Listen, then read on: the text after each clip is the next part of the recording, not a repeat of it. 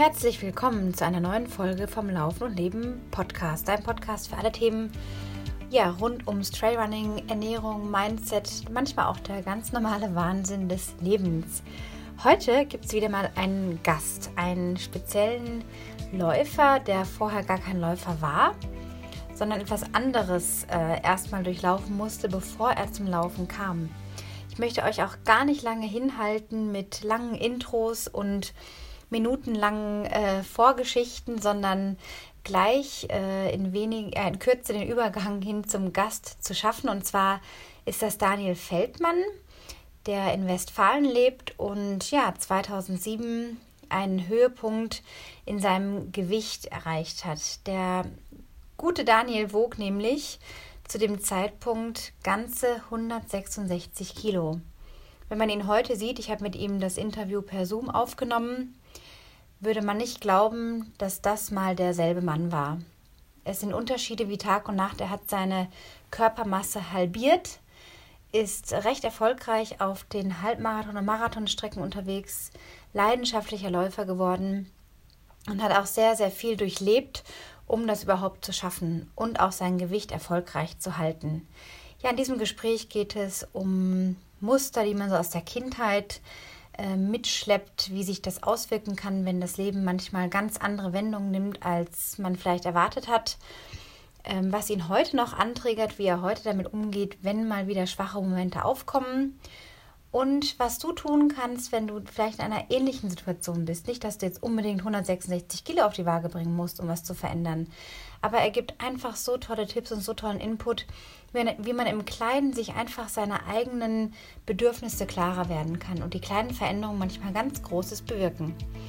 Ich wünsche dir wunderbares Zuhören und ja, eine unterhaltsame Stunde mit Daniel Feldmann von Run to Transform. Ja, Mensch, Daniel, schön, dass du hier beim, zum Podcast Laufen und Leben dazugeschaltet bist. Ich freue mich sehr, dich heute als Gast zu begrüßen, virtuell über Zoom sind wir im Gespräch. Wir hatten letzte Woche schon mal einen Versuch unternommen, den Podcast aufzunehmen, aber die Technik hat uns nicht so ganz äh, mitspielen lassen. Jetzt sind wir also wieder verbunden und das soll jetzt hoffentlich alles klappen. Ja, du hast eine ganz besondere Geschichte, nämlich die, dass du vor einigen Jahren noch ganz anders aussahst und die ganze Geschichte werden wir auch ein bisschen aufrollen. Jetzt aber erstmal Hallo und schön, dass du da bist. Hallo Anna, vielen Dank, dass ich im Podcast sein darf. Ja. ja, erstmal danke auch für deinen Mut, dass du deine Geschichte hier offen erzählst. Du bist natürlich auf Instagram, auf den Social Media Kanälen, auf deiner Webseite schon recht präsent, aber das auch mal noch so zu verbalisieren mit jemand anderem finde ich doch irgendwie sehr mutig. Und ähm, ja, wenn ich mir so deine Geschichte durchlese, da denke ich, da gucken wir zwei verschiedene Menschen, äh, gucken mich da an, wenn ich äh, diese Bilder sehe, wie du vor zehn Jahren etwa aussahst und wie du jetzt aussiehst. Denn du warst mal über 80 Kilo schwerer als jetzt. Das ist richtig, ja. Ich hatte im, im, in einer Phase zwischen 2004 und 2007, da fing das so an, dass ich halt durch ähm, ja, mich eigentlich für die Arbeit entschieden habe gegen eine längere äh, Beziehung, die dann auch durch die Ferne, weil ich halt weggezogen bin aus meinem Elternhaus, ähm, so 130 Kilometer weg, ähm, habe ich halt ja, für die Arbeit gedacht und äh, bin dort aber ja mit der Arbeit und der Einsamkeit äh, ja wirklich quadratisch praktisch gut auseinandergegangen, hatte dann stolze äh, 2007 ist es dann war das Höchstgewicht von 166 Kilo, ja.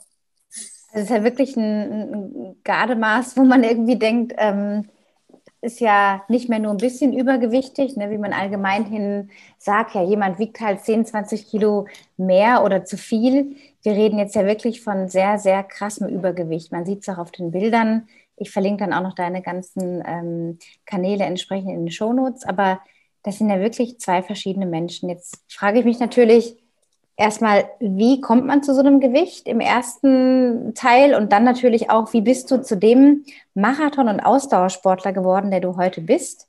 Du strotzt äh, voller ja, Gesundheit, Tatendrang, Energie und Leidenschaft fürs Laufen. Aber wie bist du überhaupt jetzt erstmal an diesem Punkt gekommen, so ein Gewicht auf die Waage zu bringen? Du hast natürlich gerade schon gesagt, ja, da waren die diverse Veränderungen in deinem Leben. Aber trotzdem hat es natürlich auch damit zu tun, man muss ja jeden Tag wahnsinnig viel essen, um auf dieses Gewicht zu kommen. Wie sah da dein Alltag aus? Ähm, ja, ich habe es in der Einleitung schon mal gesagt. Also ich habe mich damals halt, weil ich dachte, ich hat, hatte ähm, bei einem oder habe versucht bei einem ähm, größeren Stromkonzern halt, weil ich äh, dort auch meine Ausbildung mache, langsam irgendwie eine Festeinstellung zu bekommen und habe gesagt, irgendwann wird es doch mal auch von der joblichen Seite nicht über einen Zeitvertrag hinausgehen. Deswegen habe ich mich halt für diesen Zwei-Jahres-Vertrag mit einer Option halt äh, äh, entschieden. Leider ging halt ja dann die, wie ich halt eben schon sagte, ähm, die Beziehung kaputt. Äh, ich war auch in einem kleinen, ja, 250 Seelendorf, habe da eine Conti-Schicht gemacht, also eigentlich zehn Tage am Stück, dann immer drei Tage frei.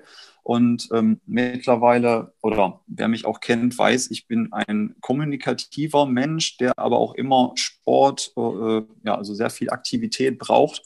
Und in dieser Einsamkeit, weil man so schnell durch den Job natürlich auch keinen Anschluss gefasst hat und durch wenig Sport, den man halt machen konnte, ja, habe ich eigentlich in ja, Zucker und Junkfood meinen Seelenfreund so gefunden. Also das Thema Einsamkeit ähm, ist auch in der heutigen Zeit, glaube ich, ein wichtiges Thema weil ja auch durch, äh, gut, wir müssen es an, oder ich würde es gerne ansprechen, halt durch, durch Corona, Lockdown etc. Kommt, kann man natürlich auch viele Dinge gerade nicht machen. Deswegen ich sehe mich da auch ein bisschen gerade zurückversetzt äh, in meine ähm, ja, fette Zeit eigentlich. Und ähm, ja, so kam das eigentlich. Und ähm, ja, irgendwo Zucker ist auch irgendwie eine, eine Droge, wo man so schnell ähm, nicht wieder rauskommt, würde ich mal sagen. Ja. Was waren denn das für Mengen, die du da so verputzt hast? Erinnerst du dich noch an die Dinge, die du so in einem, einem normalen Tag gegessen hast? ja, um mal so Horrorszenarien bildlich zu beschreiben, also es hat dann locker für eine, für eine Pizza Einzelbestellung irgendwie, also die Mindestbestellung habe ich immer erreicht, also zwei irgendwie USA-Pizzen oder ich bin zum Goldenen M gegangen und habe da irgendwie äh, äh, vier, fünf Burger gegessen, ein Milchshake, eine Pommes obendrauf und das war dann irgendwie eine, eine Mahlzeit von, von äh, vieren oder so. Und ähm, auch noch ein, anderes Horrorbeispiel kann ich nennen, dass ich locker irgendwie immer ähm, alle zwei Tage irgendwie einen neuen Kasten Cola mir geholt habe und ähm, habe das mal auch schon danach in der Reflexion halt für mich ausgerechnet, dass ich da locker ähm, knappe 40 Kilo an, an äh, Zuckerkonsum allein in einem Jahr zu mir genommen habe. Ja. 40 Kilo? Ja, also ich habe das irgendwann mal aufgedröselt ähm, und weiß deswegen diese Zahlen auch, weil das wirklich gebrandmarkt ist in meinem Kopf. Und ähm, ja, das ist halt so, dass halt ähm, wirklich so eine, so eine, so eine popelige 025, also ein, ein Viertel Liter äh, Cola-Flasche schon 27 Gramm Zucker hat und eine Literflasche irgendwie 108. Ähm, da sind die Zahlen, die ich wirklich kann, um das so ein bisschen auf, auf äh, Würfelstücke äh, äh so, zu fungieren, weil manche haben da irgendwie nehmen vielleicht ein, zwei Stücke irgendwie in einem Kaffee oder so. Mhm. Aber allein so eine Literflasche Cola hat schon 36 Stücke äh, Würfelzucker. So, und ähm, das Ganze habe ich dann halt mal hochgerechnet und kam dann auf eine Jahresbilanz von, von ja, 38,9, also fast 40 äh, Kilo Zucker, die ich zu mir geführt habe. Vorstellbaren Mengen, aber auch sehr ehrlich, das mal so zu reflektieren, weil viele Menschen, die Übergewicht haben, sagen ja oft, ja, ich, ich esse ja eigentlich normal oder mein Magen ist irgendwie so und so und deswegen, ich esse eigentlich ganz normal, aber du gibst ja hier ganz klar wieder, dass das wirklich Unmengen waren, die man, die man sich da reinstopft. Ne? Also, dass das auch nicht von ungefähr kommt, wenn man dann zu so einem Gewicht kommt. Aber hast du auf diesem Weg dieser doch recht äh, extremen Gewichtszunahme auch mal irgendwie gedacht, da muss ich jetzt mal irgendwie Stopp drücken oder einen Stecker ziehen? Oder wie stelle ich mir jetzt diese Spirale vor, in der du da drin warst, dass man dann doch nicht aufhören kann? Natürlich hat man wie im Alltagsgeschäft, also sag ich mal, wenn jetzt irgendwie jemand äh, irgendwas äh, verändern möchte, hat man auch seine Höhen und Tiefen. Also es gab natürlich auch Punkte, wo ich gesagt habe, ich schraube das jetzt einfach irgendwie runter und ähm, es wird schon klappen. Dann versucht man aber irgendwie die alles nichts oder entweder so nach dem Motto, ab morgen lasse ich das alles wieder weg, äh, äh Einstellung, was aber ja für mich kann ich jetzt nur sprechen, bei diesem Zuckerkonsum, wie so ein kalter Entzug war. Irgendwie hat man das zwei, drei Tage durchgehalten, dann kam wieder in, irgendwie ein emotionaler Auslöser. Entweder war es dann weil ich irgendwie nicht, ich habe dann auch auf, auf, einem, auf, einer Arbeitsstelle gearbeitet, wo ich hauptsächlich alleine saß und habe da halt eine, eine ähm, ja, Steuernetzstelle, also so eine Warte halt betreut, hatte nicht da viele große Kommunikation und halt zu Hause auch nicht. Und dann ja, war ich wieder zu Hause, irgendwie auf der Couch, habe meine, meine ähm, ja, die Kommunikation nicht so bedient, habe mich nicht sportlich betätigt und durch die Langeweile fing ich dann wieder an, doch irgendwie zu ja, meinen Gummibärchen oder Lakritz oder ich habe auch, ähm, ist auch so eine Show, äh, kann man sich schön bildlich so riesen Mengen Eis, irgendwie 2,5 Liter Eis in, in, in, Höchstzeiten, konnte ich an, abends bei einem, bei einem Film oder so locker verdrücken. Ja, dann hat man halt wieder angefangen und äh, das gab dann natürlich dann schön durch den Zucker halt einen Schub was das der Körper auslöst, dann ist man erstmal wieder auf Wolke 7. Ähm, ja, aber ähm, ja, dann ist man wieder in seiner Spirale gefangen. Ja. Es kamen bei dir auch dann wirklich ernstere Folgen, also aus dem ganzen Essverhalten dazu, dass du dann äh, unter Diabetes zumindest nicht vielleicht gelitten hast, aber es kam dir schon in den Sinn, dass du da wirklich langfristig ein Problem bekommen könntest. Wie hat sich das dann so angefühlt, dass du gemerkt hast, ui, wie lange überlebe ich das Ganze hier überhaupt? Also am Anfang war es wirklich ein Verdrängen. Also man hat sich da gar nicht mit beschäftigt und ähm, ich bin auf Anraten meiner Familie oder auch ein paar Freunden, die dann mehr und mehr oder in kürzerer Zeit irgendwie gefragt haben, in welche Richtung soll das weiter noch abdriften, bin ich doch zu einem Arzt gegangen ähm, und ähm, der hat mit mir ein kurzes Gespräch geführt und wollte mir dann äh, eine, eine Trinkkur verpassen. Also im Endeffekt das Ganze halt halt eine Mahlzeit oder zwei waren es, glaube ich, ähm, halt nur austauschen. Und ähm, da ich aber auch zu meinen damaligen Verhältnissen irgendwie so ein bisschen über meine finanziellen Mittel gelebt habe, ähm, weil man jetzt wirklich äh, ausgezogen ist, hatte dann halt diesen guten Job. Und wenn man doch dann Kohle hat, kann man sich alles anschaffen, was man sich gerade wünscht. Ja, denkste. Ähm, war es dann auch nicht so, dass ich diese, diese Summe, die da im Raum stande, irgendwie bezahlen wollte, weil ich da schon gesagt habe, ja, ich werde es dann vielleicht auch nicht durchhalten und ist das schöne Geld weg. Und äh, bin dann halt nach diesem Gespräch nach Hause gegangen und da fing dann eigentlich dieses Umdenken an. Also es war, ähm, ich habe die ganze Abnehmgeschichte oder die ganze Abnehmzeit nie äh, irgendwie kontrolliert gemacht mit einem Arzt etc., sondern alles selber. Aber da fing, das war wirklich so der Kernauslöser, was, was ersetzt mir diese Trinkuhr, was sollte ich vielleicht anstelle dessen äh, weglassen, äh, was anderes nehmen und äh, ja, dann, dann fing das so klein das Umdenken an und ich habe mit ein paar Sachen halt die ersten Erfolge halt äh, ja, bekommen, ja. Ja, da war die Trinko insofern ja irgendwie dein Wink mit dem Zaunfall. Die kam zur richtigen Zeit, auch wenn du sie dann nicht äh, gekauft hast. Aber das Umdenken stelle ich mir jetzt so vor, okay, da, da wandeln sich die Gedanken. Äh, da überlegst du, wie kann ich jetzt eine Mahlzeit mal vielleicht mit was Gesünderem ersetzen. Ähm, aber das in die Praxis dann langfristig umzusetzen. Du sagst gerade auch kleine Schritte. Was waren denn so die ersten kleinen Schritte und dann auch die Erfolgserlebnisse, die daraus dann resultiert sind? Also ähm, aus der jetzigen Zeit habe ich dann ähm, betrachtet, klar, ich habe die, die, Cola weggelassen, auch wenn es super schwierig war mit launischen Phasen, also wegen diesem, diesem Zuckerersatz, habe dann aber ähm, Apfelschorle oder andere, wo halt ein bisschen ähm, halt Fruchtzucker mit drin ist, habe mehr Obst gegessen, was ja eigentlich in Ordnung ist, aber ähm, halt, äh, ich musste irgendwo diesen Zuckerkonsum gegen, sage ich mal jetzt, gesünderen Zucker austauschen und habe halt da halt mit Obst und äh, verschiedenen Säften halt gegengewirkt. Aber ähm, das ähm, hätte man auch noch besser machen können, aber ist immer noch besser gewesen, als halt weiter äh, der, die, die Cola zu kaufen. Ja. Mhm. Also erstmal bei den Getränken, wo man ja auch oft unterschätzt, ne, was da alles so drin ist. Allein Richtig. wenn man die Softdrinks ja. oder sowas weglässt, da fallen ja schon zig Kalorien weg am Tag. Ja, und dann diese Entzugserscheinungen, das klingt auch nach einer recht heftigen äh, Erfahrung, weil es ja so ein enormer Konsum war. Eigentlich ja, wie du sagst, wie so eine Droge. Und du bist ja dann trotzdem, trotz deines Gewichts, äh, bist du ins Walking gekommen, also kleinere Distanzen. Das ist ja dann vielleicht, oder was heißt vielleicht, wie hast du dich da aufgerafft, dein Gewicht, sage ich mal, durch die Gegend zu schieben, das ja immer noch sehr hoch war zu dem Zeitpunkt? Wie hast du dich da motiviert?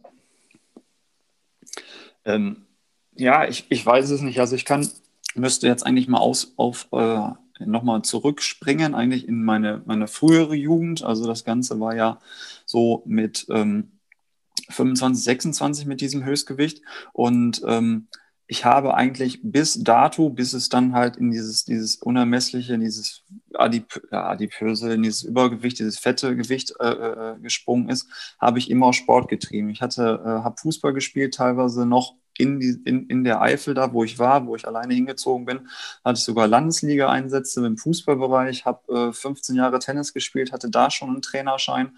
Ähm, ich war immer ein sehr aktiver Mensch und auch immer fünf bis sechs oder meinetwegen auch ein Fußballspiel am Wochenende, also fünf bis sechs Sporteinheiten in, in einer Woche gehörten dazu. Und äh, mir war dann auch wieder bewusst, klar, du hast jetzt, du lässt ja, eine Sache ist die Ernährung und das andere ist die Aktivität. Und die Aktivität, klar, mit 166 Kilo konnte ich jetzt nicht so hochfahren, wie ich sie gerne hätte, aber da war man halt nach einer Viertelstunde ähm, spazieren gehen um, um Häuserblock schon platt.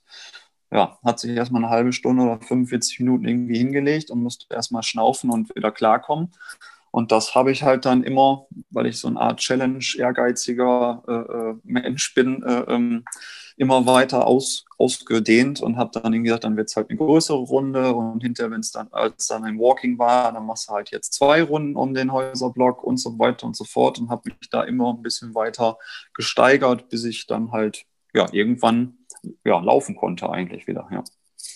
Und diese Stellschrauben, an denen du gedreht hast, mit diesen Veränderungen, mit, den, mit der Cola-Entzug und die Ernährung umstellen, dazu dann das Walking, die Distanzen ausbauen, ähm, dieses, diese ganze Kombination, wie hat sich die dann ausgedrückt? Also wie viel Gewicht hast du dann in welchem Zeitraum verlieren können?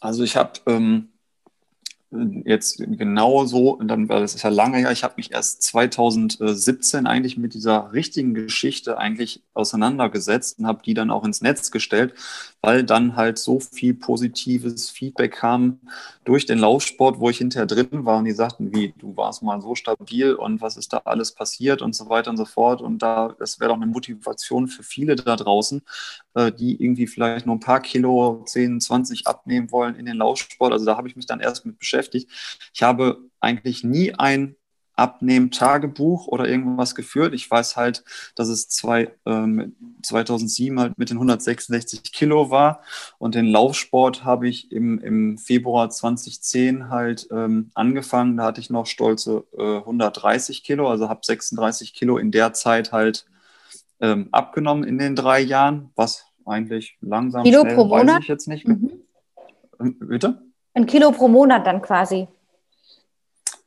Äh, müsste ich jetzt äh, ad hoc ausrechnen. Also es waren dann ja in drei Jahren 36 Kilo. Also äh, müsste man jetzt 36 Monate, dann, dann hast du ja. Genau. Eigentlich zwei Kilo, nee, Quatsch, doch, ein, ein Kilo, Kilo, pro Monat, oder? Ja. Was man ja, eigentlich doch. sagt, was ein, was ein guter Maßstab ist, um auch langfristig das Gewicht zu halten, ne? weil das bringt ja nichts, fünf Kilo auf einmal abzunehmen und dann hat man den Salat wieder mit dem Jojo-Effekt zum Beispiel, ne? Richtig, ja. Ja, war jetzt einfach, habe ich noch nie ausgerechnet. ja. Ja, dann ging ähm, dann, dann ging es halt mit dem Laufsport langsam so hoch, ja. Ja, du bist dann ja auch relativ schnell äh, in das, oder dann nach dieser ersten Gewichtsabnahme äh, bist du zum Laufen übergegangen und bist dann auch relativ schnell deinen ersten Halbmarathon gelaufen. Und das zwar ist richtig, ja. In einer also zwischen beachtlichen Zeit. Also kannst du dann selber noch mal erzählen, wie das zustande gekommen ist. Ähm, ja, ich, ich, ich, ich sehe es immer noch nicht so, weil keine Ahnung, ich, weil vielleicht habe ich auch viel zu hohe Ansprüche irgendwie an mir früher gehabt. Also aktuell äh, ist es mittlerweile so, dass es halt viele gesagt haben und dass ich mich auch im semi-professionellen Bereich in den Zeiten irgendwie schon dann äh, bewegt habe. Ähm, aber ähm, es, ich habe halt im Frühjahr, im Februar 2010 halt dann angefangen ähm, und ähm, wurde da haben mich dann halt zwei äh, alte Laufhasen, also Freunde von meinem äh, Vater. Der eine kommt aus dem Radsportbereich und der andere äh, war dann in seiner Firma. Die hatten dann sozusagen so eine, so eine Laufgruppe von, von, von der Firma und haben sich dreimal die Woche getroffen und sagten, äh, du bist doch auch immer sportlich gewesen und bist auch beim Fußball viel gelaufen. Da hat man dich nie nach 90 Minuten, also eigentlich nie ausgewechselt und so weiter. warum ist eigentlich Laufen nie irgendwas für, die, äh, für dich geworden? Dann habe ich gesagt, ja klar, kann ich mal ausprobieren. Und dann habe ich dreimal die Woche trainiert, irgendwie Dienstags, Donnerstags und Sonntags, also zwei kurze Einheiten wo, und einen etwas längeren Lauf. Und ähm, ja, zwischen Anfang Februar sozusagen 2010 zu September ähm, waren dann gute sieben Monate. Und dann, wie du sagtest, äh, bin ich den ersten Halbmarathon gelaufen in 1, 48, glaube ich, 1,46, ich habe die Zeit schon gar nicht wieder im Kopf, ähm, aber halt schon sehr ähm, deutlich unter zwei Stunden. Und ähm, ja, ich habe selbst meinen, meinen, ja, eigentlich den schnellsten von den beiden, den, den äh, Harald da noch auf den letzten Kilometer, weil mich der Ehrgeiz gepackt hat, irgendwie überholt. Also, ja. Mit einem immer noch stattlichen Gewicht zu dem Zeitpunkt, ne? Richtig, da hatte ich noch äh, 116, 118 Kilo, ja. Jetzt nochmal kurz zurückgespult zu den Anfängen der Gewichtsabnahme, der Disziplin, die es ja auch braucht, weil du es im Alleingang ja auch, wie du gesagt hast, gemacht hast, also ohne Shake, ohne äh, Weight Watchers, ohne Gruppen oder sowas. Ähm, wie hast du deine Disziplin ja so weit ausbauen können, dass du nicht wieder zurückgefallen bist, wie so ein Junkie von den Drogen wegkommt, was du auch sagst, das Essen war ja auch eine Art Droge. Wie hast du dich vor einem Rückfall bewahren können? Auch mal wieder in dunkleren Zeiten, wenn es vielleicht gerade wieder persönlich oder so Probleme gab, dass man dann eben nicht zurückfällt? Ähm, vielleicht war es auch eine, würde ich jetzt aus der heutigen Zeit, aus der, Trainer- und Beratungssituation, würde ich es auch sagen, ich habe mir damals eine Vision gemacht. Also ich habe mich da so einsam und äh, ja eigentlich einsam und ähm, traurig gefühlt, ähm, dass ich halt gesagt habe, wer möchte diesen fetten Menschen irgendwann mal lieb haben, heiraten, keine Ahnung was. Und ähm, vielleicht war das wirklich der Ansporn, dass ich dann gesagt habe, ich muss da jetzt gegenwirken. Der Einzige, der das verändern kann, bin ich selber und bin dann halt ähm, klar mit jedem Kilo oder mit jeder Hose, die ich neu kaufen konnte, irgendwie stolzer gewesen, dass es doch gerade in die andere Richtung geht und habe mich da eigentlich weiter in meine Vision halt bestärkt gefühlt und habe daran gearbeitet. Ja. Und gab es trotzdem auch mal so Tage, an denen du dann gedacht hast, oh, jetzt so eine Packung Haribos oder den beim Goldenen M vorbei oder eine USA-Pizza oder wie, wie, weißt du, die Gelüste, die man ja auch so als Mensch normal hat, wie, wie hast du das dann irgendwie ja, in den Griff bekommen? Äh, ach, ich war da schon ähm, relativ stur. Aus der heutigen Zeit habe ich halt viel auch mit, mit Low Carb, also mit einer einseitigen äh, Ernährung gemacht, die mir natürlich dazu geholfen hat. Im Laufsport hinterher nicht mehr, obwohl ich da auch versucht habe, weitere Kilos zu, verli zu verlieren. Aber man weiß ja selber, vernünftige Kohlenhydrate braucht man dann halt auch, gerade beim, beim Ausdauer, im Ausdauerbereich und ähm, habe das einfach stumpf so durchgezogen. Ob es jetzt gut ist oder schlecht, ich habe es halt damit geschafft.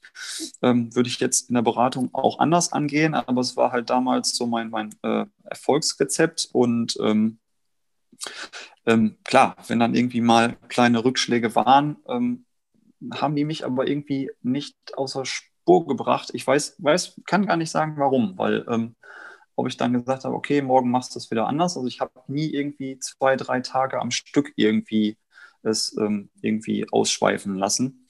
Ja, also das, da lief es eigentlich super. Also fand ich, fand ich, kann ich jetzt rückwirkend betrachtet gar nicht sagen, dass es irgendwie da so eine deutliche Phase über eine längere Zeit, eine Woche zum Beispiel oder so war. Echt stark. Es ging dann noch weiter, 2010, 116 Kilo. Äh, der Laufsport war dein dein Halt, dein, dein Fokus. Du sagst ja auch, das Laufen gibt dir das Gefühl von Freiheit. Es kann alles raus, was sich im Kopf anstaut. Und vor allem sagst du auch, du hattest wieder etwas gefunden, was dich vorangebracht hat und was dich gestützt hat und was dir Erfolge bescherte. Würdest du jetzt sagen, das war so der Hauptantrieb? Ja, auf jeden Fall. Also ich habe auch ähm, würde jetzt so sagen, in der, in der früheren Zeit, wo man dann halt äh, so angestarrt wurde, egal ob man sich irgendwie eine große Menge äh, ähm, einen Burger oder eine Pizza geholt hat, dann waren natürlich, äh, wenn Blicke töten können, würde ich jetzt so das Beispiel bringen, dann, dann guckt einen an, guckt jemand einen an und dann ähm, weißt du eigentlich schon fast, was derjenige denkt, warum derjenige das jetzt gerade ist oder das ist doch typisch für ihn oder so. Und das sind da verletzende Blicke ähm, plus die Umstände, die ich halt drumherum noch hatte mit, diese, mit dieser Übergröße. Ich habe äh, oder Übergrößen, die ich mir gezielt in irgendwelchen Läden suchen musste oder auch, dass, dass ich mir die Innenschenkel teilweise ähm, ja, heutzutage aus dem Laufsport würde man sagen, ähm, klar, hast du Vaseline genommen, damit es nicht reibt. Das war dann aber in den Innenschenkeln irgendwie äh, Standard, dass man das irgendwie eingeschmiert hat, damit es sich nicht weiter entzündet. Und ähm, es hat alles einen irgendwie gebrandmarkt und da wollte man dann irgendwie raus. Also ähm, ja, so kann ich es irgendwie nur beschreiben. Ja. Und wie haben denn damals Familie und Freunde reagiert? Erstens mal, als du dann immer mehr geworden bist, bis hin zu quadratisch praktisch gut, wie du vorhin gesagt hast, mit ein bisschen Ironie und dann hin zu dem, der du jetzt bist. Was hat sich da in deinem Umfeld geändert? Ähm, vieles, weil halt, wie ich halt auch, wie du es jetzt gerade beschrieben hast oder geschrieben hast, wie es auf meiner Webseite steht, ich habe halt dadurch ein ganz anderes äh, Selbstwertgefühl hinterher bekommen. Also vorher war es halt wirklich diese, diese Zurückgezogenheit, auch durch diese Einsamkeit hat man sich da wirklich in so sein, seinem Schneckenhaus äh, verkrochen, äh, wollte auch von vielen vieles nicht mehr wissen. Also die Umwelt, ich bin ja dann nur noch arbeiten gegangen und habe dann eigentlich zu Hause gesessen, habe hab gefuttert. Später äh, dann im, im Laufsport ähm, mit ähm, dem Zuspruch so nach dem Motto, was man jetzt schon erreicht hat. Ich hatte irgendwie, wollte aber noch mehr erreichen. Die sagen, du hast aber guck mal zurück, was du schon wieder geschafft hast und äh, äh, was andere, du läufst jetzt diese Zeiten, die laufen andere äh, noch nicht seit in so einer kurzen Zeit. Das hat allen einen natürlich beflügelt, das Selbstwertgefühl, so Stolz, oh, Anerkennung, wurde alles besser. Das hat man in den Jahrzehnten, Jahrzehnten nein, in den Jahren, Jahrzehnte war es ja nicht, aber in den Jahren irgendwie davor nicht äh, so bekommen. Und das hat, hat mich hat mir sehr viel äh, Energie und Auftrieb äh, gegeben, dass ich halt da mehr rausmachen wollte und wie es die Reise noch weiterging. Ja. Ja, bis du dann bei irgendwann 80 Kilo angelangt kamst. Wie viel Zeit verging denn da nochmal? Marathon war ungefähr, der erste Marathon sechs, sieben Monate später, der war 88 Kilo, also so äh, äh, ja, ich müsste dann nochmal gut ein, etwas über ein knappes Jahr oder so auch nochmal haben, dass ich dann nochmal äh, diese, diese, ja, oder nee, Quatsch, anderthalb Jahre dann nochmal, ja, ja, anderthalb Jahre hat es dann nochmal. Ja, ich reite nur so ein bisschen auf den Jahreszahlen rum, weil es einfach äh, dem Hörer verdeutlichen soll, hm, was hm, braucht, um, um wirklich, sage ich mal, dich jetzt, wenn man dich jetzt hier stehen sehen würde, äh, zu halbieren, beziehungsweise du warst ja das Doppelte, ne? Und das ist halt eine Masse. Das ist ja nicht nur, ich habe da mal ein paar Kilos verloren. Deswegen so diese zeitlichen Dimensionen finde ich da wichtig nachzuvollziehen, wie das Natürlich. Und das ist Wahnsinn einfach. Also im, im Ganzen sind es fast vier Jahre, die, die ich gebraucht habe, äh, bis die Reise wieder in die andere Richtung ging. Also zusammengerechnet drei, drei Jahre hoch, äh, fast vier Jahre runter. Also sechseinhalb, sieben Jahre ähm, hat dieser ganze Prozess gedauert und Leute, die mich wirklich nicht gesehen haben, bevor ich da wirklich aus dem Elternhaus ausgezogen bin und die mich dann irgendwie danach mal gesehen haben, sagte, du hast hier gar nichts verändert. Ein bisschen sind dir die Haare ausgefallen, aber du bist immer noch der gleiche Typ. Wo ich sage so, ja, schön, aber irgendwie äh, habt ihr den ganzen Prozess dazwischen nicht mitgekriegt und wenn ich dann Fotos zeige, nein, ist doch doch nicht dein Ernst. Es ist so, doch, ihr wisst, ich habe keinen Bruder, das bin ich schon selber. Und dann irgendwie schon, ja, ist jetzt gefotoshoppt, ist es so, nee, ich, das schon vieles, aber das ist äh, wirklich nicht fake und äh, ja, krass, was, wie man sich verändern kann. Und äh, ja, das ist dann auch die Reise gewesen und das ist dann nochmal authentischer gewesen, also dass, dass, mir, dass mir jemand das jetzt auch glaubt, wenn ich jetzt äh, als, als Trainer arbeite oder so, dass ich wirklich davon sprechen kann. Also was ich den anderen Kunden äh, äh, oder, oder ja, ja, den Kunden jetzt vermitteln möchte. Ja. Und ähm, Hast du noch so alte Klamotten aufgehoben von früher aus den Zeiten, wo man dann so reinsteigt und die Hose so einen Meter weit aufspannen kann und sagen kann, ja, da habe ich mal reingepasst? Oder hast du dich da allem entledigt, was zu dieser Episode in deinem Leben gehört hat? Eigentlich alles entledigt. Also als das 2007 so, ähm, wo ich dann wirklich noch so ein Selbstvertrauen hatte, dass ich gesagt habe, ich öffne mich jetzt wirklich der Welt, weil einmal was im Netz ist, ist ja im Netz, so nach dem Motto. Ähm, da ging das eigentlich noch, dass viele fragten, jetzt musst du es aber auch bildlich belegen, wo ich gesagt habe, ja, ich habe dann mit Problemen weil ich wirklich mit der alten Geschichte, mit dem alten Ich abschließen wollte, hatte wirklich meine, viele meiner Fotos gelöscht und musste bei Freunden und Bekannten irgendwie äh, anfragen, ob sie noch irgendwelche Fotos aus meiner dicken Zeit haben, wo natürlich tolle Fotos entstanden von ich mit Federboa irgendwo im Karneval oder so. Ich sage, das stelle ich aber das rechne jetzt nicht irgendwie ins Netz oder so. Aber ähm, dann sind da wirklich fünf, sechs, sieben, acht Fotos, die mir selber noch gefallen, irgendwie entstanden. Davon habe ich dann halt dementsprechend welche ins Netz gemacht. Von, von den Textilien, um nochmal auf das Thema zurückzukommen, habe ich noch einen Gürtel, ähm, der wirklich von Anfang der Zeit bis ich jetzt reinpasste, so alle zwei Zentimeter ein Loch bekommen hat. Der, den kann ich jetzt anderthalb Mal um mich rumschnallen. Aber der ist wirklich noch im Schrank und den habe ich halt noch behalten. Alles andere an großen Hosen. Äh, entweder hat es jemand, ähm, ja, toll, in der Verwandtschaft bekommen, weil er die Hosen dann oft, also nicht die ganz großen, aber so mittlere Größen dazwischen tragen konnte. Oder ich habe sie irgendwie gespendet oder so, ähm, ja, oder wenn sie verschlissen waren, äh, weggeschmissen. Aber eigentlich habe ich bis auf diesen Gürtel alles, äh, ja, nicht aufgehoben, ja. Wer ist jetzt der Mensch, der dir im Spiegel gegenüberblickt, wenn du dich anschaust? Wer ist das? Gute Frage, weil ich habe ähm, da bis vor noch drei Jahren, bis diese Geschichte wirklich im Netz äh, gelandet ist, äh, noch zu kämpfen gehabt, weil ich mich wirklich so nicht gesehen habe.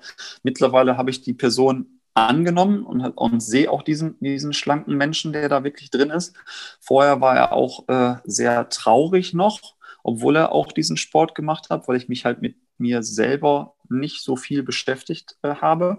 Aber jetzt bin ich sehr optimistisch und schaue nach vorne, weil die neue, die neue Vision oder die neue Reise, die ich jetzt für mich auferlegt habe, mit Kunden zu arbeiten, denen halt auch, äh, die auch zu motivieren, meine Tipps, meine Erfahrungen, meine, meine Zeit äh, äh, sozusagen, dass ich aus, aus meiner Erfahrung sprechen kann, irgendwie ans Herz zu legen, gibt mir so viel Energie, dass es halt wirklich ein positiver, hoffentlich authentischer Mensch ist, der halt vielen halt äh, helfen kann. Ja, drücken wir es mal so aus. Viele inspiriert auch, ne?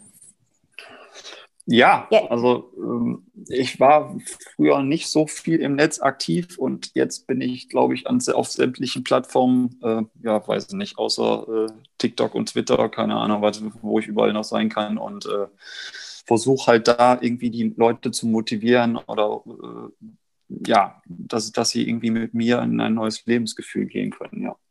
Da kommen wir gleich noch ein bisschen dazu, wie dann dein Weg zum Trainer auch gelaufen ist in den letzten Jahren. Aber ich möchte mal kurz ein bisschen zurückspulen, so ein bisschen in diese ja, Anfänge, so in deine Kindheit auch zurück, weil ja dein Höchstgewicht, ja, das hat sich natürlich durch die, die Stressfaktoren, wie du es auch beschrieben hast, dahin entwickelt, aber so gewisse Muster oder Verhaltensmuster, die werden ja oft in der Kindheit durch gewisse Erfahrungen angelegt. Gibt es da so ein Thema, wo du sagst, ja, du kannst dich da an das und das in der Kindheit erinnern, dass da Essen in gewisser Weise schon eine Kompensation vielleicht war für gewisse Dinge. Absolut. Also das gehen wir auch im Beratungsgespräch immer an, ob es da irgendwelche ähm, Triggerpunkte gibt, ähm, weil man da wirklich nachgucken muss, ob es jetzt ähm, in einer Beratung irgendwie äh, ein Todesfall ist oder äh, halt ein anderer Trigger. So kann ich auch von mir sprechen, dass ich in der früheren äh, Kindheit viel ähm, Süßes oder auch Essen als Belohnung bekommen habe, was ich absolut auch äh, falsch äh, sehe. Es ist auch so, dass wir jetzt nicht irgendwie durchs den Teller leer und dann kriegst du noch irgendwie eine Süßigkeit. Wahrscheinlich isst man über sein Hungergefühl dann sowieso schon drüber weg, weil man diesen Teller leer essen möchte und bekommt dann noch obendrauf was als Belohnung, ist eine vollkommen falsche Herangehensweise. Und ähm, ich hatte natürlich eine Oma, Kriegsgeneration, Opa in russischer Gefangenschaft. Ähm, wir haben zwar auch Süßigkeiten bekommen in der Kindheit, aber jetzt nicht so viel. Und Oma hat es immer, meine Oma hat es immer sehr gut gemeint. Und dann wurden auch mal irgendwie, wenn sie zu Besuch kam, irgendwie zwei, drei Tüten ja, Lakritze oder so mir mitgebracht, weil ich die gerne gegessen habe. Hier habe ich dir wieder gegeben, versteck die wieder oder, oder tu sie weg vor Mama. Dann habe ich die in mein Kinderzimmer gebracht, irgendwie in die Nachttischschublade. Und ähm, entweder wurde es beim Aufräumen wurde ertappt, weil ich sie nicht schnell genug weggegessen habe, oder ich habe sie halt dann innerhalb von kürzester Zeit, weil ich halt nicht wollte, dass es meine Mutter irgendwie mitbekommen hat, habe ich die halt gefuttert. Also ist es eher schon ein äh, falsches Essverhalten aus, aus Kindeszeiten, ja. Das dann dahin ging, dass du dich dann selber irgendwie belohnt hast, ne? weil deine Trigger später ja ähm, andere Dinge zwar waren, aber Essen irgendwie als Belohnung ja auch gedient hat. Wohl wissend, dass es schä schädlich ist, in Mengen natürlich, ne? Das ist richtig, ja. Also Essen kann ja auch zu, zu einem äh, wohlfühlenden, ja, einem Wohlfühlgefühl, ja, Wohlfühlgefühl äh, kommen oder, oder, ja, und äh, viele nehmen ja, essen ja auch gerne, aber dann sollte man halt ähm, doch irgendwie ähm, bewusst ähm, essen. Also alles, was bewusst stattfindet aus, aus dem heutigen äh, äh Sicht betrachtet, klar, ich esse auch noch gerne Süßigkeiten, aber diese dann natürlich bewusster. Also wenn ich jetzt irgendwo zu einer Tüte äh, Lakritz oder einem Eis greife, entweder habe ich im Hinterkopf, ich habe jetzt gerade die entsprechende Einheit gemacht, da macht es dann nicht au äh, nichts aus, ist so das einfache Wagenprinzip. Ich weiß ja meine, meine Tageskilometer, weiß auch, wenn ich eine Laufeinheit habe, was ich an, an Kalorien umsetze oder verbrauche und dann macht es dann halt nichts aus irgendwie, dass ich die, die, diese Sachen dann esse. Aber ähm, dieses unbewusste Essen, so wie damals oder auch den Emotionen heraus, äh, kommt jetzt nur noch in den seltensten Fällen irgendwie vor. Ja, ja echt spannend. Ähm, jetzt nochmal den, den Sprung nach vorne. Also die Zwischenphase hast du ja gerade schon ähm, ja, gut, gut erzählt, also sehr nachvollziehbar. Und dann kam ja der weitere Gewichtsverlust bis aufs heutige Gewicht. Du pendelst ja immer so zwischen 78 und 83, dein, dein Wohlfühlgewichten quasi mit ein bisschen Toleranz mal hier und da. Vor Weihnachten oder im Sommer ist man vielleicht eher so ein bisschen schlanker, weil man mehr macht, je nachdem. Jetzt hast du ja dann auch noch entschieden, dass du Lauftrainer werden möchtest. Wie kam es denn dazu genau? Ähm, da kam es eigentlich so raus, weil als ich dann irgendwann war, erst 2017, diese, diese Geschichte im Netz, eigentlich nur eine, eine, ja, ich weiß mir gar nicht, was ich mir da gedacht habe. Klar, es haben mich viele Leute angesprochen, dass das ist halt eine Geschichte, die motivieren kann. Die habe ich dann halt mal niedergeschrieben, auch schon zweimal umgeschrieben, weil am ersten habe ich die irgendwie nur stumpf reingeschrieben, so wie ich halt gedacht habe, oder da hatte da irgendwie keine Hand und kein Fuß. mhm. Viele haben dann gesagt, es ist eine schöne Geschichte, aber die muss man bildlich ein bisschen mehr jetzt umschreiben. Ähm, und ähm, daraus wurde dann halt irgendwie immer mehr, weil ähm, immer wenn ich dann darauf angesprochen wurde oder auch ähm, im, im Laufsport ähm, ähm, viele mich hier im, im, im Ruhrgebiet schon kannten und sagten, du bist doch der mit der Geschichte. Ich sage, so ist er. Ja, dann habe ich eigentlich gequasselt wie ein Wasserfall, habe leuchtende Augen bekommen, gehe sowieso in diesem genialen Laufsport immer auf und äh, sagte, das ist doch voll dein Ding, mach doch da mehr draus. Und dann ich gesagt, ja, soll ich noch mehr laufen, so nach dem Motto? Nee, aber wenn du schon Leute mit deiner Geschichte inspirierst, sowieso gerne da äh, äh den Laufsport betreibst, kannst du nicht andere unterstützen. Ich sage so, okay. Und dann war auch da wieder, wieder sie so ein Wink mit einem Zaunfall. Äh, du könntest doch auch andere dann halt richtig dann zum Laufsport bringen und leiten. Und dann habe ich gesagt, ja, okay, ich werde mich da mal erkundigen. Und dann habe ich 2018 meine ersten kleinen Trainerscheine gemacht, 2019 dann einen Instructor, also einen höheren Schein beim Landessportbund. Ähm, oder Leichtathletikverband NRW. Und so hat die Reise dann angefangen und dann wurden jetzt immer mehr Scheine auch im, im Kraft-, Athletik, Trainingsbereich und so weiter, Ernährung, noch, noch gezielte äh, Fortbildung im Sport dazu.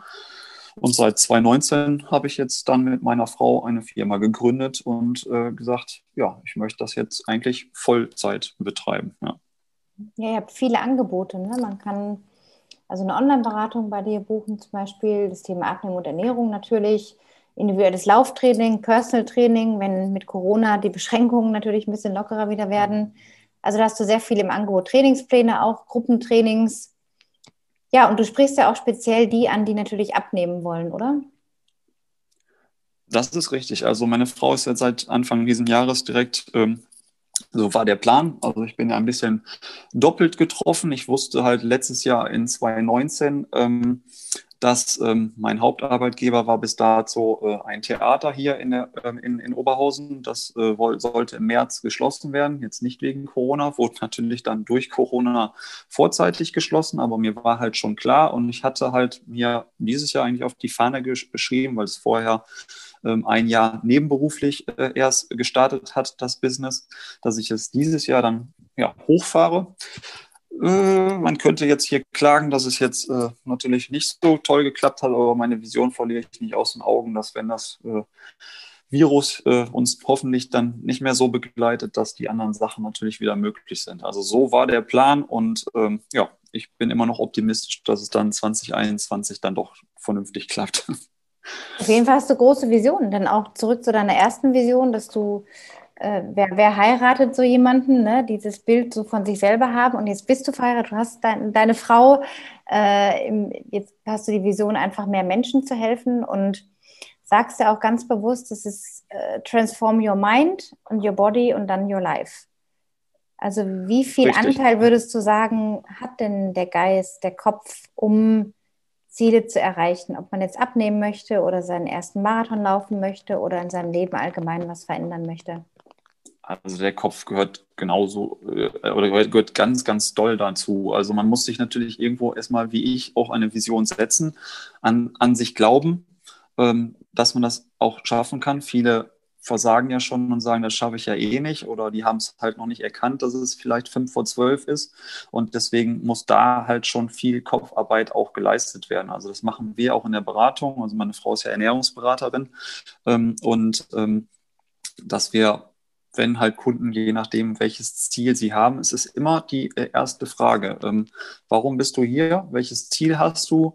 Wie viel Zeit möchtest du mitbringen, dieses Ziel zu erreichen? Ähm, und wie viel Energie möchtest du da reinstecken? Also es, ist, es wird jetzt nicht so, so äh, ja, es wird viel auch von, von demjenigen, der soll sich dann selber einen Kopf machen, wie viel er bereit ist, selber zu leisten. Also die meisten denken ja dann immer, ja, ich gehe jetzt dahin und äh, lass die mal machen. Also das gehört natürlich da nicht zu. Also es gehört ganz viel Kopfarbeit und halt auch eigene ja, Arbeit, Disziplin und so weiter dazu, weil ähm, wir können mit Rat und Tat dabei sein, wollen auch denjenigen komplett äh, oder gerne unterstützen, aber ähm, ja, die Reise können wir gemeinsam gehen, aber nur wenn derjenige auch möchte. Ja. So in Sachen deiner eigenen Routine, um deine Visionen aufrechtzuerhalten oder deinen, deinen Absichten zu folgen, hast du da so eine, so eine Art Morgenroutine oder tägliche Routine, um dir immer wieder auch deine Ziele bewusst vorzusagen oder aufzuschreiben? Hast du da was? Meditation ähm, zum Beispiel oder irgendeine Form von Routine? In diesem Jahr habe ich da von, von der eigentlichen Mindset-Arbeit, so ist ja ungefähr immer der, der, der Hauptbegriff, der viel ja. genannt wird, habe ich äh, dieses Jahr ähm, viel noch dazugelernt, weil ich halt in, durch, durch Corona so ein bisschen wieder ins alte Ich vor, äh, zurückversetzt worden äh, ist. Und ähm, mit Meditation habe ich gerade angefangen, auch über meine Frau mehr äh, Yoga, also auch da ja ein bisschen zurücknehmen und äh, auf seinen, seinen Körper hören. Und ähm, ich rate oder ich, ich mache es zu, zu wenig, obwohl ich es meinen Kunden rate, immer so eine eigene Sache und, und wie man es jemandem rät, ja, dass man auch immer ähm, vielleicht am Ende des, des Tages oder nach, jeder, nach einer Laufeinheit, weil viel klagt man irgendwie, das ist jetzt heute nicht so toll gelaufen oder ich hätte jetzt schneller, besser oder was auch immer, ähm, habe ich jetzt noch gestern einer Kundin gesagt, schreib doch einfach nach dem Lauf oder geh einfach nur durch den, durch den Kopf, welche drei schönen Dinge hat dieser Lauf dir bereitet. Ob du jetzt vielleicht nicht irgendwie eine Gehpause eingelegt hast, dass du es diesmal geschafft hast, die Zeit durchzulaufen, ob die Sonne geschienen hat, ob du danach ein, ein glücklich zufriedeneres Gefühl hast. Irgendwelche drei Punkte wirst du bestimmt immer haben, damit diese, diese Einheit dann positiv in Erinnerung ist und nicht andersrum gedacht. Ähm, was war, was ist jetzt, weil irgendwas findet man immer, was vielleicht auch nicht schön gelaufen ist. Ähm, und ähm, da immer diese, diese Kopfarbeit auch da in, in den äh, Läufen dazugehört oder im Training dazugehört. Und so mache ich das am Ende des Tages mittlerweile auch, dass ich wenigstens gucke, ähm, vielleicht ist man schlecht gelaunt aufgestanden und sagte wieder, vielleicht, ja, man kann auch eine Morgenroutine, hast du jetzt gesagt, äh, erarbeiten, aber ich gehe das halt dann abends dann nochmal durch. Hatte ich jetzt heute zufriedene Kunden, was war, war schön, äh, habe ich äh, Aktivität und, und Kontaktfreudigkeit irgendwie ausgelebt. Also ich suche mir abends immer so äh, meine Punkte, um das Ganze nochmal durchzugehen und dankbar zu sein. Ja, ist ja im Grunde auch das Wichtige, dass man es überhaupt macht. Ne? Egal, ob jetzt Morgenroutine morgens um fünf oder nach dem Aufstehen allgemein oder abends vorm zu Bett mhm. gehen mhm. sich nochmal sowas wachruft. Das ist ja, sind die Kleinigkeiten, die dann so einen großen Unterschied machen können. Ja, weil ähm, viele gehen vielleicht auch abends äh, ähm, von der Couch, vielleicht irgendwie mit einem Horrorfilm, Licht aus ins Bett und der Kopf Flasche Wein dazu. dann nochmal zwei Stunden ja, oder, oder arbeitet der Kopf, ja, ist richtig, also ungesundes Essen oder, oder weiß nicht, Alkohol und dann halt äh, wird äh, der Kopf dann im Schlaf nochmal mindestens zwei Stunden das Ganze verarbeiten, wo ähm, ähm, auch er nicht zur Ruhe kommt. Er kommt wahrscheinlich nicht schnell genug in die Tiefschlafphase, er kann sich nicht gut regenerieren und so weiter und so fort oder wacht irgendwann auf. Ähm, das sind alles so Punkte, ähm, die was ausmachen, wie man äh, halt besser lebt. Also es ist klar, es ist der Sport, Fitness oder Sport und die Ernährung, aber es sind auch viele Alltagssachen äh, drumherum, äh, die dazugehören. Und das sind vielen auch nicht bewusst. Ja. ja. Wie ist denn dein Laufpensum zurzeit? Was machst du in Sachen Laufen und auf welches Ziel hin? Ähm, aktuell jetzt gerade seit ähm, diesem Monat habe ich deutlich zurückgeschraubt, weil ich halt ein bisschen Probleme mit der linken Ferse hatte und mit dem Hüft Hüftbeuger. Ich habe es äh, so im März, äh, April, Mai war so eine Phase locker über 300 Kilometer im Monat, weil ich da meinen meinem Corona-Problem, was ich im Kopf hatte, so ein bisschen davon weggelaufen bin. Aber dann nach den ersten Zeichen, die ich den Körper nicht, ich meine, die ersten Körpersignale, die ich nicht gehört habe, äh, sozusagen weggelaufen bin, habe ich dann ja, August, September doch drauf gehört, weil es dann ja jetzt wieder irgendwelche Wehwehchen kamen. Sagst du, wenn ich jetzt nicht rausnehme, aktuell in der Zeit sind keine Wettkämpfe, wann denn sonst? Und ähm, jetzt habe ich drei Einheiten die Woche, ähm, Dienstags, Donnerstags irgendwie 10, 12 und äh, am Wochenende ist dann so ein, so ein etwas längerer Lauf, äh, 5, 15 bis 25, irgendwie so ein Halbmarathon. Ja, sind dann um die 40, 45 Kilometer irgendwie in der Woche. Ja. Und Problem soweit in den Griff bekommen auch? Ähm, ja, weil ähm, ich habe jetzt ein, zwei Schuhe wieder weggelassen, wo ich halt in der, in der Zeit März, April ausgetestet habe, mit diesen Schuhen noch ein bisschen meine Lauftechnik zu verbessern. Ähm, wollte mehr mehr auf dem Vorfuß-, Mittelfußbereich laufen. Ähm, ich habe äh, zu sehr an irgendwelchen Stellschrauben gerade gedreht, also viel zu viele Kilometer abgespult und auch ähm, Lauftechnik gleichzeitig verbessert. Ich dachte so, da kann ich dieses Jahr nutzen, aber es war halt alles zu viel und ich weiß ja eigentlich selber auch als Trainer, äh, es muss seine Zeit haben, um damit sich äh, Sehnenbänder und so weiter auf eine neue Sache einstellen und ähm, ja, ich habe es dann doch ein bisschen zu viel oder zu schnell gemacht. Ja.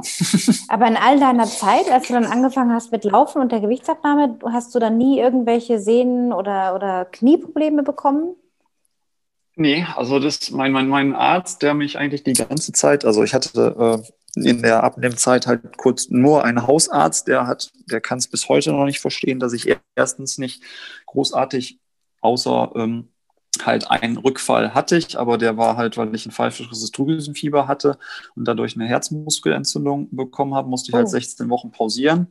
Und mit ähm, dieser ähm, ja, mit diesem Schock oder mit dieser Erkenntnis konnte ich gar nicht umgehen. Musste ja auch wirklich von jetzt auf gleich die Füße stillhalten, durfte kein Alternativtraining machen, gar nichts. Bleiben Sie bitte auf der Couch sitzen oder so nach dem Motto Füße hoch oder Bewegen Sie sich nicht ähm, mehr die nächsten sechs Ja, ich bin, ich, bin, ich bin arbeiten gegangen, aber ich, selbst da durfte ich meine, meine Tätigkeit nicht voll ausüben, äh, weil im Theater war ich auch ähm, in der Höhe aktiv und hatte einen Kletterschein. Auch das durfte ich nicht machen, ähm, sondern nur die ruhigen Sachen.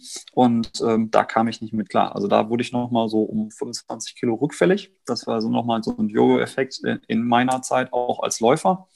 Ähm, aber da hatte ich schon wieder im Hinterkopf, wenn ich wirklich wieder das Go kriege, also die Freigabe vom Arzt, äh, ich habe mich schon mal mehr als die, ja, das Doppelte zurückgekämpft, das werde ich auch wieder schaffen und dann habe ich das auch wieder in einem halben, ja, sechs, sieben Monaten Zeitraum auch wieder geschafft und ähm, ja, ansonsten außer mal einen Muskelkater, Bänder, äh, also jetzt so in der Richtung, ähm, ich glaube jetzt nur der Hüftbeuger, der jetzt eine längere Zeit hat, äh, Zeit sich gemeldet hat und äh, das linke Außenband, was dann halt so Richtung Ferse ging, ähm, jetzt vor kurzem war jetzt eigentlich so das Schlimmste. Ich habe noch keine Verletzung gehabt oder auch irgendwelche länger äh, bleibenden Wehwehchen hier.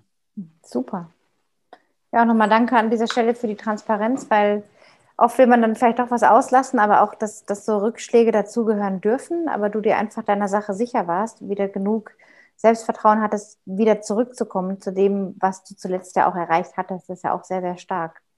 Wenn jetzt jemand an, sich an einem ähnlichen Punkt befindet, wie du es warst, jetzt muss es vielleicht nicht die 160 Kilo sein, 166, aber einfach jetzt, wenn da eine Person ist, die jetzt zuhört und denkt, Mensch, ja, ich würde auch gerne paar Kilos verlieren. Ich fühle mich auch irgendwie echt übergewichtig. Was ist, was hast du so für ein, zwei Tipps ähm, für diese Personen, was sie verändern können und wo sie auch schnell Erfolge sehen? Weil man will ja immer schnell, also man will ja immer diesen ersten schnellen Erfolg. Erstmal, ne? bevor es dann in so ein Plateau vielleicht geht oder so eine, so eine Festigung und dann die nächsten Schritte kommen. Aber was sind so aus deiner Erfahrung her jetzt ein, zwei Tipps, die jemandem helfen könnten? Ähm, schnell ist meistens nicht gut. Das ist das Erste, was ich irgendwie erstmal sagen kann. Und klar, der Mensch ist ungeduldig und möchte am besten äh, gestern schon äh, eine Veränderung haben als heute. Aber ähm, man kann natürlich im Alltag irgendwelche Sachen überdenken, wenn man jetzt irgendwie nur äh, mit dem Auto fährt oder, oder äh, ähm, mit den öffentlichen Verkehrsmitteln wäre vielleicht schon ein Anfang oder mit dem Fahrrad im Sommer irgendwie äh, zur Arbeit fahren. Auch da irgendwie äh, vor Ort auf der Arbeit, Treppe, kein Lift, also so einfache Sachen, weil wir werden auch in der jetzigen Gesellschaft viel zu bequem. Äh, bei uns gibt es äh, um die Ecke äh, seit zwei Jahren den, den ersten äh, Bäcker Drive-In. Der ist jetzt gerade in Corona-Zeiten sowas von überfüllt. Da stehen 20 Autos, die sich nur noch am Schalter ihre Brötchen ah. abholen. Ui. Und ähm, das sind halt so Sachen, wo ich sage, ähm, Leute, da müsst ihr doch mal dran denken. Ich weiß jetzt nicht, ob sie dann die normalen Standardbrötchen und Weißmehl und weiß ich nicht was essen. Da sind wir wieder in der Ernährung. Aber ähm, der Mensch wird zu bequem. Und ähm, wenn ich halt einen Bürojob habe, vielleicht auch alle Gerätschaften um mich rum, Drucker, äh, Faxgerät oder keine Ahnung, Faxgerät hat man heutzutage auch nicht schon nicht mehr, ähm, aber alle Gerätschaften äh, im Büro, ähm, dann bewegt man sich vielleicht in den acht Stunden hm, kaum weg, fährt vielleicht noch den Weg von der Arbeit äh, hin und zurück äh, und zu Hause landet man dann wieder auf der Couch. Also Aktivität habe ich dann gleich null. So, wenn ich dann dann kann, muss ich halt selber irgendwas tun. Ähm, keine Ahnung, es gibt so viele Fitness-Tracker, ob man dann sagt, ich gehe meine 8000 bis 10.000 Schritte am Tag und kontrolliere das irgendwie mit meinem Tracker oder ähm, ich überdenke wirklich, was ich konsumiere. Das machen wir in, in der Beratung auch. Wir lassen auch jeden Kunden erstmal eine Woche ein, ein Ernährungstagebuch ähm, ausfüllen weil wir uns erstmal ein Bild von den Gewohnheiten und des, von dem Essverhalten des Kunden machen müssen. Wir können ja nicht in ihn reinschauen. Und ähm, das sind halt so Sachen. Jeder könnte hinterfragen, ähm, wenn er es nicht schon weiß, ähm, ähm was er halt da ist, wie, wann oder zu welchen, ähm, wie soll ich sagen, Hintergründen er ist. Also auch da, wenn ich das Beispiel von eben aufbringe, dass er nach Hause kommt, vielleicht müde ist, ähm, geht dann auf die Couch, hat sich nicht bewegt, isst dann irgendwas vom Fernseher, ob er das dann vor dem Fernseher unbewusst ist, weil es immer wieder tut, oder äh, der Körper eigentlich sagt, du bist müde, leg dich doch bitte jetzt mal eine Stunde hin und äh, komm vom, vom stressigen Job klar. Derjenige aber vielleicht sagt, okay, ich war jetzt arbeiten, ich habe noch nichts vom, vom Tag gehabt, ich hau mir jetzt irgendwie eine unbewusste, vielleicht nicht ja, nahrhafte äh, äh ja, Energiequelle wollte ich jetzt machen. Ich wollte jetzt nicht hier Snickers, aber egal. Äh, irgendwas rein, damit ich halt wieder, ja, weil ich mich wieder aufputschen möchte, weil ich halt die nächsten zwei äh, Stunden halt wieder irgendwas machen möchte. Und das sind halt so Sachen, auch da geht es wieder Richtung ähm, bewusstes, unbewusstes Essen und äh, was man halt dem Körper zuführt. Das ist alles äh, Teil der Beratung, der Analyse und ähm, welche Dinge man halt ähm, ändern sollte. Ja, wichtige Punkte, auch so mit dem, mit dem, Tagebuch so aufzuschreiben, wenn man ja oft unterschätzt, was man hier und da mal so snackt, da ein paar Nüsse. Ich kenne es von mir auch, ne? Ich habe jetzt zwar kein Gewichtsproblem, aber äh, manchmal kommt da schon einiges zusammen. Ich schreibe es zwar nicht auf, aber ich stelle mir gerade so vor, wenn ich jetzt das machen müsste, da unterschätzt man einfach, was man tatsächlich zu sich nimmt. Ne? Das ist dann hier mal das, da was, dann da noch ein Getränk. Das läppert sich dann einfach. Und, und viele sagen dann, ja, aber ich esse doch eigentlich gesund und ich esse doch gar nicht so viel, aber es läppert sich halt. Hm. Also es ist wirklich immer ein Oha oder Oho-Effekt, wenn man solche Tagebücher äh, oder ja, die Wochen, den Wochenplan mit den Kunden dann durchgeht und analysiert und sagt, ähm, ja, da sind viele unbewusste Sachen oder doch viele kleine Zwischenmahlzeiten. Jetzt könnte man mit Insulinspiegel runterfahren und dann alles das jetzt natürlich jetzt fachlich erklären. Aber ähm, es gibt dann halt viele Punkte, wo, wo, den, wo den Kunden gar nicht bewusst ist, wo sie dann irgendwie was essen. Ob es irgendwie im Auto noch unbewusst ist, äh, während der Fahrt oder vom Fernseher, wie ich eben schon gesagt hatte. Äh, ähm, oder in einer irgendwelchen stressigen oder emotionalen Situation da sind halt so viele Punkte, ähm, ja, zum Beispiel, ja. Ja, noch zum letzten Punkt, bevor wir dann gleich noch kurz ähm, oder du noch äh, sagen kannst, wie man dich erreichen kann. Du hast 2014 mhm. noch eine Charity ins Leben gerufen. Das ist ein Lauf- und Spendensammelverein, der nennt sich Running for Charity e.V. Ähm, was hat es damit auf sich? Wie kam denn die Idee zustande? Ähm, ich bin nur einer von den Läufern, die da aktiv ist. Also ich habe es nicht ins Leben gerufen. Der, der äh, Spendensammelverein wurde 2010 von, äh, äh, jetzt lassen, lass mich nicht lügen, sieben Leuten oder zehn Leuten ins, ins Leben gerufen. Also Running for Charity ist halt, wie du sagtest, ein, ein Spendensammelverein hier in Oberhausen, der halt ähm, durch seine Beiträge oder auch durch ähm, externe Spenden oder Firmenspenden äh, halt ähm, kaltative Projekte oder ähm, unterstützt in unserer Region, außer minimale Kosten wie, äh, sage ich mal, unsere Bankgebühr, Webseite Kosten oder so, ist alles, ja, sind da, weiß nicht, ich habe da 99, 98 Prozent sind, sind es alles ehrenamtliche Tätigkeiten. Ähm, ich bin damals in keinen Laufverein gegangen, weil ich halt ähm, zu meinem Job im Theater keine Zeit hatte, abends zu trainieren. The äh, Theaterveranstaltungen äh, haben natürlich immer abends stattgefunden oder am Wochenende.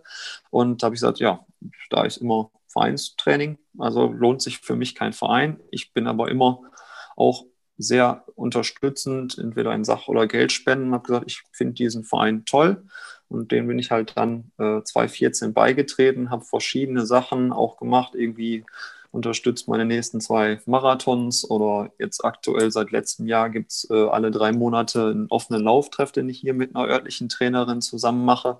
Und da steht dann ein Spenden. Äh, Sammeltopf, weil wir halt immer nach diesem Lauftreff Getränk, Getränke oder auch äh, kleine vegane Snacks immer anbieten, die wir halt selber backen oder, oder zubereiten. Und ähm, ja, so kam das. Und dann habe ich halt noch einen äh, karitativen Gedanken dahinter und kann auch was Gutes tun. Super. Daniel, es gibt noch viel zu erzählen. Ich habe da noch ein paar Ideen, die können wir dann im Anschluss vielleicht noch besprechen, außerhalb des Podcasts. Aber noch zu dir, wie findet man dich denn oder auf welchen Social-Media-Kanälen, sonstigen Kanälen bist du äh, erreichbar für die Menschen, die jetzt mit dir in Kontakt treten wollen oder sich mehr für das interessieren, was du so machst? Also der Name ist wirklich äh, publik, äh, also Run to Transform zusammengeschrieben. Ähm, kann man unter der Webseite halt so runtotransform.de finden oder auch natürlich äh, meine Person unter dem Namen auch bei, bei Instagram oder Facebook. Aber wenn man auf die Seite geht, sind auch da alle Button äh, gesetzt, dass man halt von der Seite auch weiterkommen würde. Ja. Deine Services, die kann ich auch noch verlinken in den Shownotes, dann wie man auf die Angebote kommt, wenn man jetzt äh, sagt, okay, ich will da mal ähm, eine Ernährungsberatung oder ein Training von dir, dann kann man das da auch finden auf der Seite. Das ist richtig. Dankeschön. ich danke dir auch fürs Gespräch, für deine Zeit, Daniel, und ähm, wünsche dir auf deinen Laufwegen und sonstigen Wegen alles Gute und viel Erfolg weiterhin und große Visionen, die sich dann realisieren dürfen. Ja, besten Dank. Ich bin froh, dass ich die Chance bekommen habe und meine Geschichte erzählen durfte. Und ähm, ja, es macht mich immer äh, ja, fröhlich und, und äh, happy, wenn, wenn ich halt dadurch irgendwelche Resonanz bekomme, dass halt irgendjemand mit dem Laufsport angefangen hat, äh, hat oder vielleicht jemand den Podcast weiterreicht, irgendwie zu jemandem, der halt äh, wüsste jetzt, der fast vielleicht tun könnte. Und da bin ich gerne mit Rat und Tat immer äh, mit meiner Kompetenz äh, an seiner Seite und würde ihn halt dann gerne unterstützen. Vielen Dank dafür. Ja. Sehr, sehr gerne. Und wir bleiben weiter in Kontakt. Und ja, bis bald dann mal wieder. Ja, bis bald. Danke. Tschüss. Tschüss. Wow, was ein tolles Gespräch war das. Ich hoffe, es hat dir, es hat euch auch gut gefallen. Und dass ihr einfach wisst, ihr seid nie mit euren Problemen alleine. Jeder Mensch hat ähm, andere, sage ich mal, Outlets, mit denen er oder auf welche Art und Weise er oder sie mit Dingen umgeht.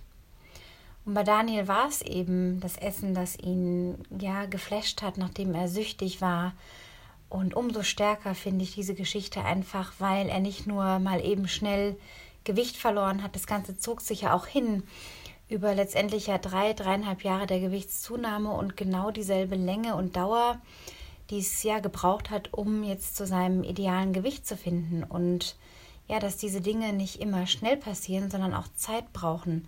Das finde ich einfach wahnsinnig stark. Und ähm, ja, ich weiß, dass diese Gewichtsthemen immer wieder mh, mm, ja bei, bei euch, bei dir für Gesprächsstoff sorgen. Ich bekomme immer wieder auch Nachrichten von Menschen, in der Community, die schreiben, dass sie gerne ein bisschen was loswerden wollen. Und manchmal kommt man sich ja schon ein bisschen blöd vor, wenn man sagt, ja, man hat hier zwei, drei Kilo zu viel. Bei Daniel waren es ja wirklich 80 Kilo. Und das ist schon enorm, äh, was das für den Körper bedeutet hat. Und auch, dass man sich vielleicht zu seiner eigenen Verhaltensmuster so ein bisschen bewusster werden kann, dass es ähm, ja schnell in so eine andere Richtung driften kann.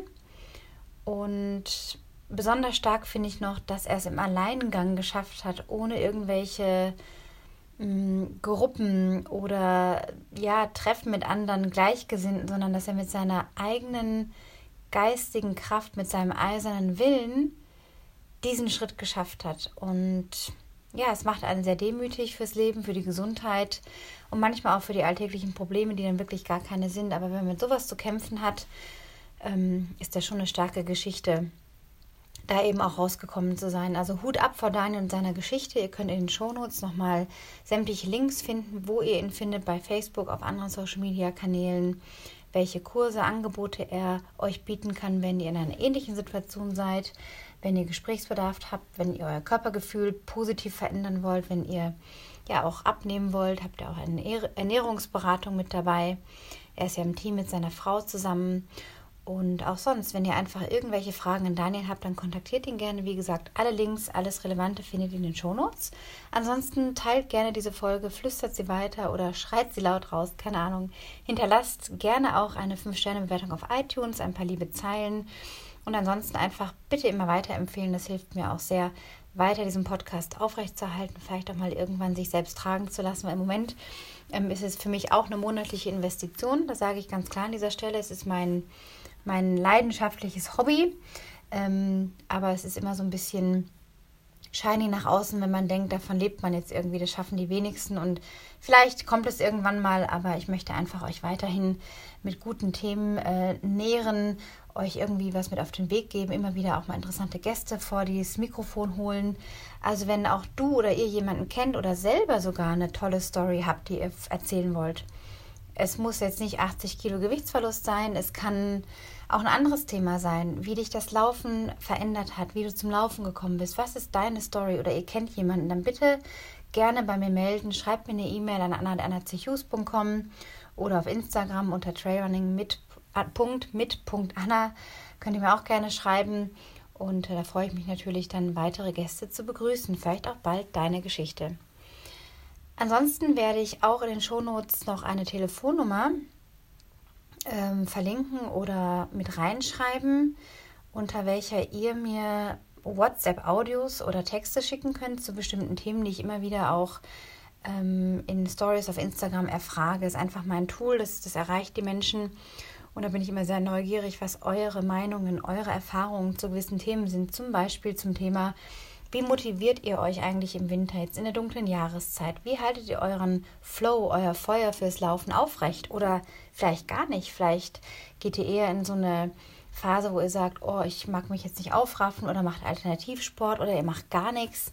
Also erzählt mir da ruhig eure Geschichten per WhatsApp Audio unter der Nummer, die ihr in den Shownotes findet. Ich freue mich auf rege Beteiligung und all diese Antworten gehen dann anonym eben nur mit eurer Stimme auch in eine der nächsten Podcast-Folgen. Also, bis ganz bald. Run happy and be happy. Eure Anna.